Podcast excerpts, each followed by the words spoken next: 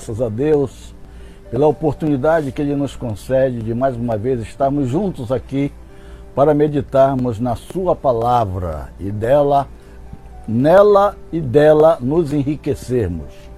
Quero desde já agradecer pela sua vida, pela sua companhia, nestes momentos que vamos passar juntos aqui, meditando nesta palavra preciosa, e desde já pedindo que Deus possa abençoar a cada um de vocês, a cada lar que você está representando, se você está no seu lugar de trabalho, se você está no seu carro, aonde quer que você esteja conectado conosco, antes de meditarmos no texto que já escolhemos, eu gostaria de fazer uma pergunta a cada um de vocês, para que vocês respondam para vocês mesmos.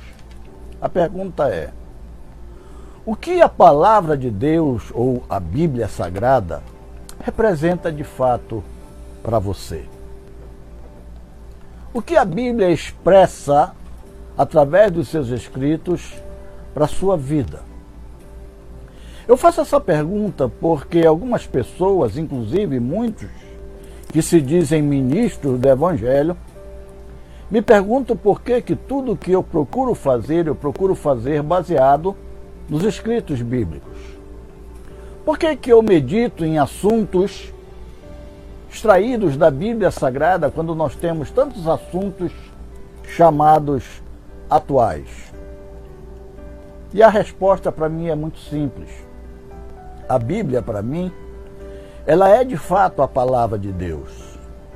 A palavra de Deus infalível, inerrante, como regra de fé e conduta para a minha vida, como manual para a vida, para alcançar a vida eterna. Enfim, para mim, a palavra de Deus é o meu guia seguro, a minha bússola segura nesta jornada da vida. Além do mais, o Deus que escreveu esta palavra, ele é eterno. E nele não há dúvida nem variação, o que significa dizer que para Deus não há tempo, não há o passado, nem o presente, nem o futuro. Ele é. Aquilo que ele falou no passado é tão presente como hoje e será tão futuro como o amanhã. Os mesmos princípios que ele estabeleceu para as gerações passadas, eles ainda estão de pé, firmes e produtivos para minha geração hoje. E certamente quando eu passar, os mesmos princípios estarão de pé, firmes e imutáveis para as gerações vindouras. É por isso que eu procuro meditar nos assuntos da Bíblia, porque é através da Bíblia que eu tenho os princípios verdadeiros estabelecidos pelo Criador para todas as situações da vida. E se você conferir, você vai ver que tudo que meditamos à luz das Escrituras Sagradas de respeito ao nosso viver diário. E hoje nós estaremos mais uma vez abordando um desses assuntos, um desses temas, buscando no antigo para a nossa vida presente e para a nossa futura. Por isso que a palavra de Deus mesmo diz: ensina os teus filhos para que andem neste caminho e eles nunca se desviarão dele.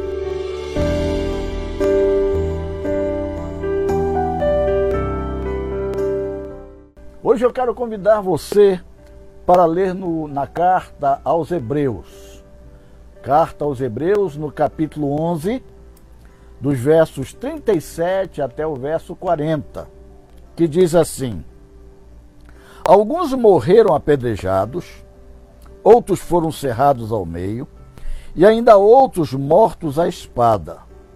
Alguns andavam vestidos com peles de ovelhas e cabras, necessitados, afligidos e maltratados. Este mundo não era digno deles. Vagaram por desertos e montes, escondendo-se em cavernas e buracos na terra. Todos eles obtiveram aprovação por causa de sua fé.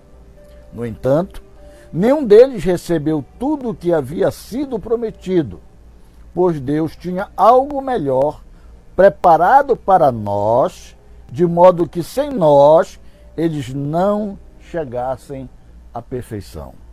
Você entendeu? Esta palavra, ela nos trata sobre heróis.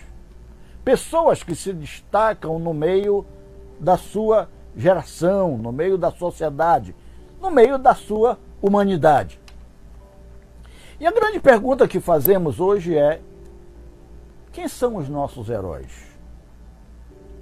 Que tipos de heróis nós temos hoje? O mundo está cheio de pessoas importantes que possuem dinheiro, posição social elevada, muita representação pública e até política, e tem bastante, inúmeros, milhares de seguidores. Mas eu pergunto, qual deles tem contribuído ou contribuiu ou contribui para o melhoramento da condição de vida humana sobre a Terra?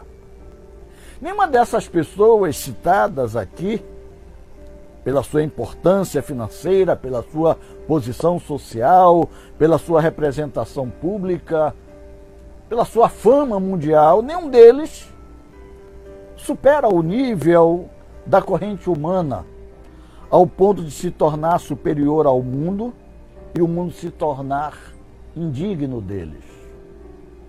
Esses são notórios apenas como ídolos no mundo presente. Mas o tempo passa.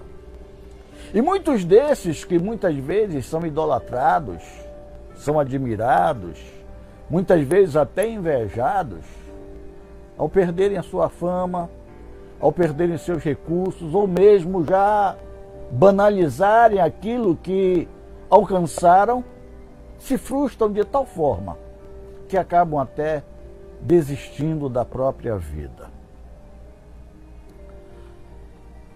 O texto que nós lemos hoje, ele nos fala acerca de heróis. A carta aos Hebreus nos apresenta uma galeria de pessoas, homens e mulheres, que se tornaram superiores ao mundo e se elevaram de tal forma sobre ele que chegaram a ter tanta importância que em suas biografias, mesmo que aqui de forma muito resumida, o final que lhes confere é o registro de que eles eram que o mundo era indigno deles. Eles eram acima do mundo. Eles estavam em superioridade as pessoas que viveram em suas épocas. Você já imaginou o que é alcançar esta este lugar, este patamar que diga que o próprio mundo não é digno de você? O que é que esses homens fizeram e estas mulheres fizeram de tão grande, de tão nobre, ou de tão superior ao mundo que os tornou tão famosos que eles se tornaram acima, superiores ao mundo. Uma coisa é certa, nenhum deles usou das prerrogativas ou das práticas que são empregadas hoje por estes nossos heróis que buscam a fama, que buscam a glória, a popularidade, deixar o seu nome marcando a sua vida na terra. Eles se tornaram tão grandes, se tornaram superiores ao mundo, não porque eles tiveram, possuíram ou ostentaram algo que nos causava inveja. Muito pelo contrário. O texto nos diz que eles não tinham títulos nem diplomas, não guardavam condecorações, nem possuíam milhares de fãs que os aplaudissem. O texto nos informa apenas que eles viveram errantes pelo deserto, escondidos nas cavernas, nos montes da terra. Eles foram escarnecidos e perseguidos, açoitados, experimentados, em cadeias, em prisões, sofreram apedrejamentos, foram maltratados, foram tentados. Muitos foram mortos ao fio da espada. Eles andavam vestidos sem luxo. Eles não ostentavam na aparência nenhum tipo de prosperidade, de luxo, de riqueza, enfim. Eles andaram desamparados pelos homens. Foram tiveram uma vida aflita na terra e contudo, o texto nos diz: o mundo não era digno deles. Nenhum deles inventou alguma coisa, algo extraordinário, nem contribuiu com a descoberta de algum material químico da natureza tão importante para a vida humana, nem mesmo a criação de algum dispositivo que viesse melhorar a vida humana ou amainar o sofrimento humano. O que estes homens ou estas mulheres fizeram então de tão importante que mereceram serem chamados de pessoas dos quais o mundo não era digno deles. O que de tão notório eles fizeram para alcançar este patamar? A fé. O texto que nós lemos, ele faz parte do capítulo 11 da carta aos Hebreus, que nos aponta, que nos discorre acerca do grande número de pessoas que simplesmente se tornaram notáveis na terra, se tornaram notáveis nos céus, tão somente pela fé que eles viveram, que eles defenderam e por ela morreram. Eu não estou falando de uma fé cega ou uma fé em algo abstrato ou uma fé que se traz um desafio em algo que se desconhece ou inexistente. Não é esse tipo de fé que fez com que essas pessoas se tornassem membros da galeria dos chamados heróis da fé. A fé que eles demonstraram, pela qual eles viveram e morreram e venceram, foi a fé naquilo que Deus falou a eles aquilo que Deus é, registrou em Sua palavra e deu a conhecer a eles. E foi por esta fé, por esta crença, por esta confiança no que Deus disse, que eles alcançaram este grau, este lugar tão destacado no meio da sua da geração. Essas pessoas, elas viveram em tempos difíceis, enfrentaram situações incomuns, mas eles foram chamados de heróis da fé. E não foram chamados por pessoas, por reis, por autoridades humanas. Eles são assim considerados pelo próprio Deus. A fé no que Deus diz Primeiro, ela santifica, depois unifica, justifica, redime, salva, enobrece e eleva. A fé no que Deus diz, ela traz uma espécie de poder e autoridade que em vão buscam aqueles que não a conhecem. A fé inabalável em Deus e no que Ele diz em Sua palavra é que torna o homem ou mulher tão superiores ao mundo. A fé em Deus, no que Ele fala em Sua palavra e que vivem em verdadeira obediência ao que Ele tem revelado, é que os torna tão elevados, tão superiores ao mundo elevando-os acima daquilo que é natural na humanidade. A fé é uma força, é um grande poder. Ela nos habilita para a realização de grandes empreendimentos. A palavra de Deus diz que pela fé esses homens e essas mulheres venceram reinos, venceram autoridades, poderes temporais. A Bíblia diz que estes homens, estes heróis da fé, eles praticaram a justiça num mundo onde predominava a injustiça. Eles viveram num mundo em que se julgava um mundo correto, eles viveram sendo injustiçados, no meio da injustiça. Mas eles praticaram a justiça que estava presente na palavra de Deus. Eles alcançaram promessas que eram chamadas ou ditas impossíveis. Madres foram abertas de pessoas quase centenárias para gerar à luz filhos que faziam parte ou fizeram parte do desenvolvimento do próprio Deus em relação à humanidade. Da sua fraqueza eles tiraram grande força, vencendo a força do fogo, fechando a boca de leões e muito mais proezas. Estes homens e mulheres viveram assim. Eles foram tão superiores, mas tão superiores, que o texto nos diz que o mundo não era digno deles. O mundo não os admirava. O mundo não concordava com as suas atitudes, com o seu modo de vida.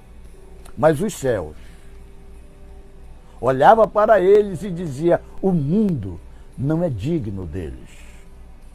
Eles foram simplesmente superiores ao mundo só por causa da sua fé naquilo que Deus lhes falou e que eles procuraram viver em perfeita obediência, mesmo enfrentando todas estas dificuldades.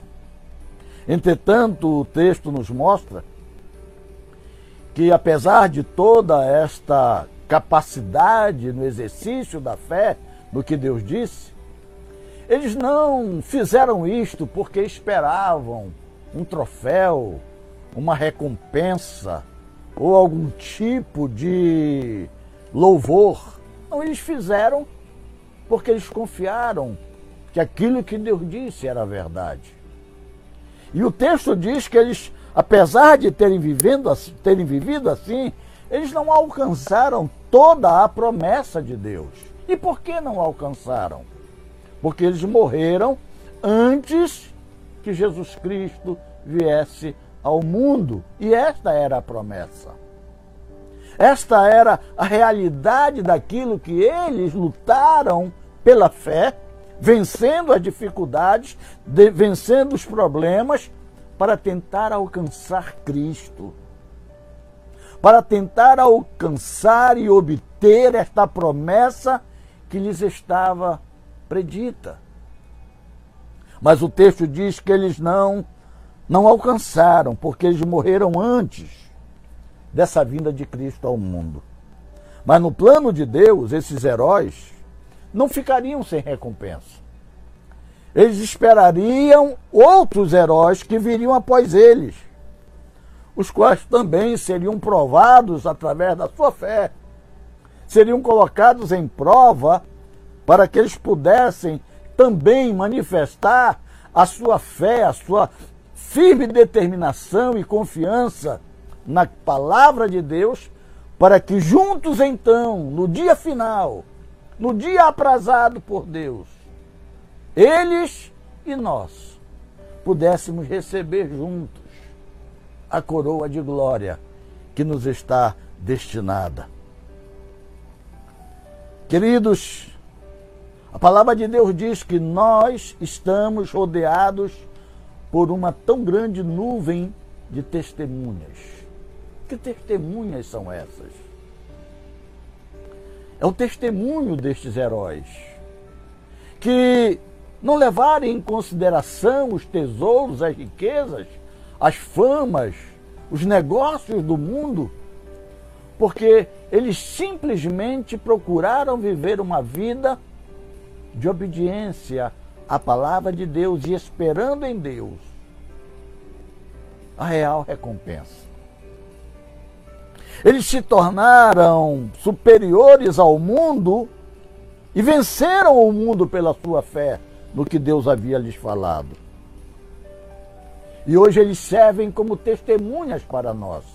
E não só isso, mas as pessoas que nos ouvem dizer que nós cremos em Deus, temos confiança em Deus e nele esperamos. É muito triste. Quando alguém mistura filosofia, psicologia, teorias humanas, ciências humanas, colocando no lugar da palavra de Deus. Muitas vezes tentando mesclar as coisas para dar direcionamento à vida humana, para trazer esclarecimento acerca de coisas celestiais aos homens. Nada pode nos trazer esse esclarecimento Nada pode nos trazer esta vida a não ser a própria palavra de Deus, que nos mostra o caminho da salvação, que nos mostra o meio da salvação, que nos faz entender que nós aqui neste mundo somos apenas peregrinos, que a nossa pátria não é aqui. Mas para entender isto, precisamos de fato conhecer esta palavra não pelo nosso entendimento humano, mas pela graça reveladora de Deus, através do seu Santo Espírito. Estes homens e estas mulheres que se tornaram para nós exemplo de fé, cujo nome constam deste registro na carta aos Hebreus e que são chamados de heróis da fé, eles aguardam por nós. Eles esperam por aqueles que hão de vencer este mundo pela fé na palavra de Deus, para que juntos a eles recebam a merecida recompensa, não humana, não efêmera, não passageira, mas a verdadeira coroa de glória que o Senhor entregará a todos aqueles que militarem nesta vida pela fé em Sua palavra. Que nós possamos seguir o exemplo deixado por eles, a fim de alcançarmos esta tão sublime superioridade. Não esperemos aplausos dos homens. Não esperemos reconhecimento dos homens. Não esperemos que os homens nos deem medalhas, comendas, certificados mas que nós possamos aspirar essa coroa de glória, essa coroa da vida que nos dará o Senhor naquele dia, se formos aqui vencedores. Eu sei que você está pensando. Você talvez me diga, pastor, irmão, mas é muito difícil a gente viver nesta vida porque nós temos tantos inimigos, tantos obstáculos. Será que a nossa fé ela é tão forte, tão firme, suficiente para vencermos estes inimigos? E eu direi a você com toda sinceridade: se depender de mim ou de você e dessa fé humana que nós queremos gerar em nós mesmos, através de realizações ou de misticismos, nós estaremos derrotados. Para que nós possamos obter esta fé que vence o mundo, para que nós possamos receber e viver e estar revestidos desta fé que vence o mundo, é preciso nós buscarmos a Jesus, termos comunhão com Ele, estreitarmos o nosso relacionamento com Ele aprendendo dele, imitando a ele, seguindo a ele, observando a ele.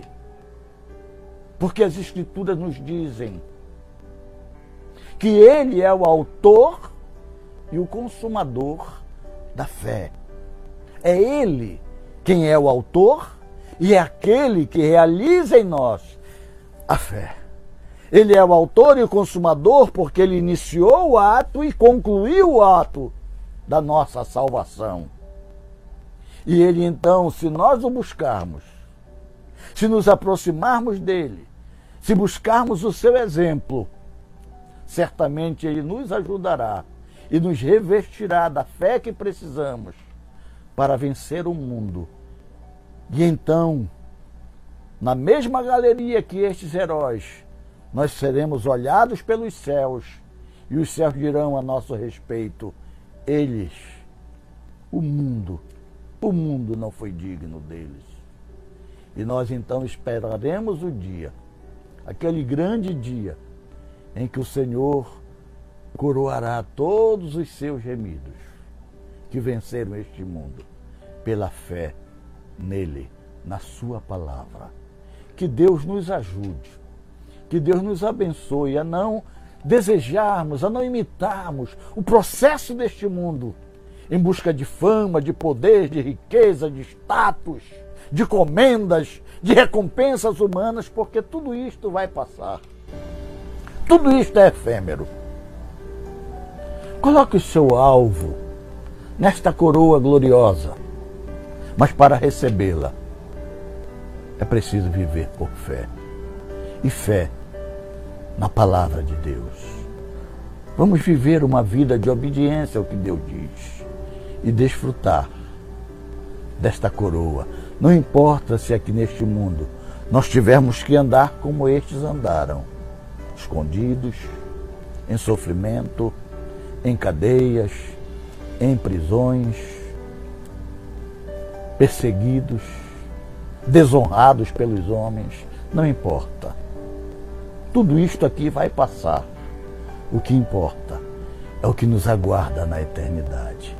Que Deus em Cristo Jesus abençoe a sua vida e desperte a cada um de vocês para que possamos juntos buscar este viver pela fé. Amém.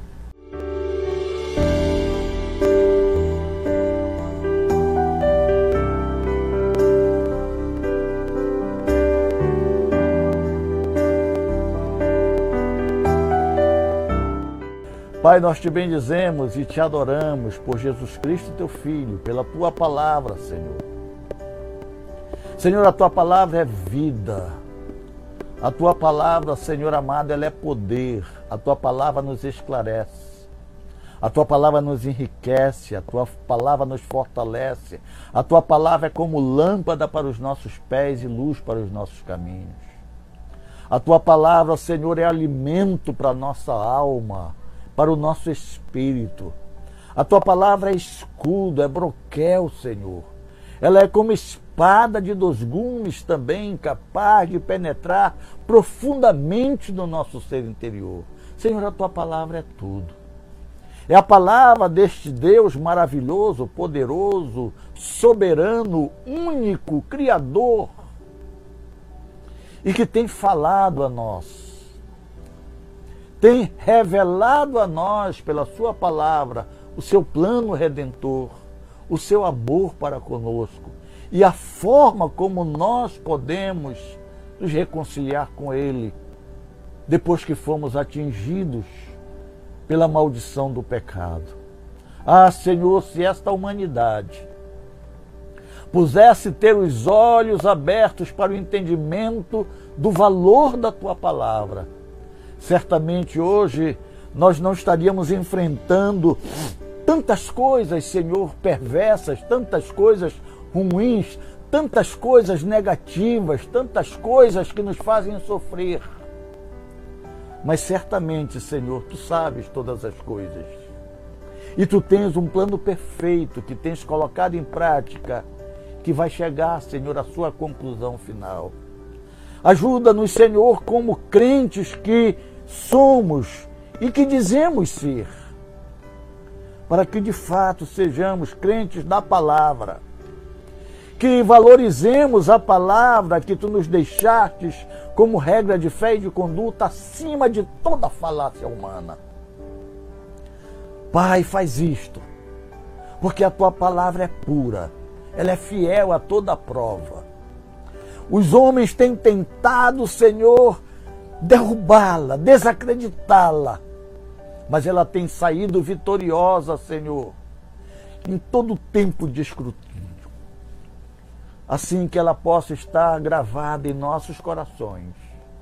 E nos ajuda, Senhor, a defender esta palavra, custe o que custar, para que nós possamos também, naquele dia, estar ali, junto com todos estes que foram antes de nós e que virão depois de nós, para recebermos das tuas mãos esta coroa de glória, esta coroa de vida, esta coroa de vitória, esta coroa que fala de compromisso contigo. Dá-nos um resto de semana abençoado e feliz. E te agradecemos por tudo, Senhor, pedindo a tua bênção sobre cada um, no nome e por amor de Jesus. Amém.